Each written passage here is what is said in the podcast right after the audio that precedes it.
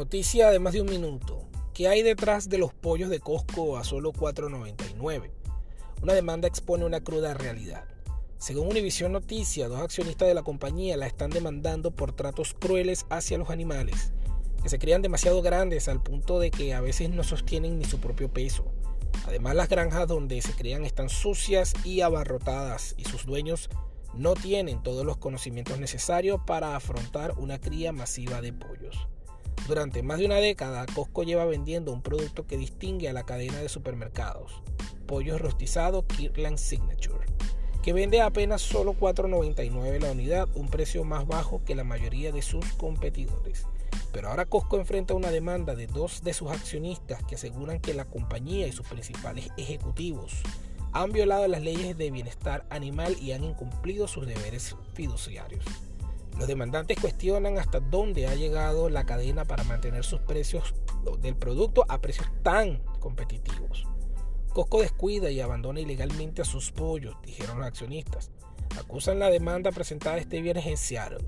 Según el documento, los ejecutivos de la compañía ignoraron conscientemente los signos claros del maltrato continuo de los pollos por parte de Costco.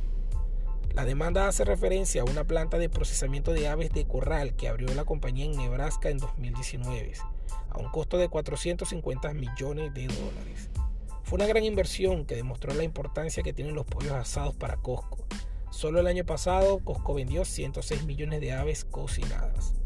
Para poner en marcha su planta, Costco contrató a granjeros de la zona para crear pollos de engorde que luego serán enviados a su planta de procesamiento en Nebraska. Pero según la demanda, Costco promueve intencionalmente la cría de pollos de engorde demasiado grandes, al punto que muchos de ellos no pueden ni siquiera soportar su propio peso y se caen al suelo pierden las plumas y tienen hasta dermatitis. Al no poder caminar, las aves no consiguen ni alimentarse ni beber agua, por lo que van muriendo lenta y dolorosamente.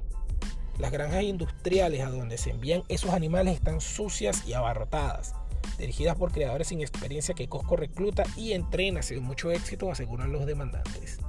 Allí las aves afectadas mueren lentamente de hambre, de sed, heridas y enfermedades. Acusan los demandantes que la empresa hace todo eso para ahorrar dinero y para mantener su producto estrella al mejor mercado.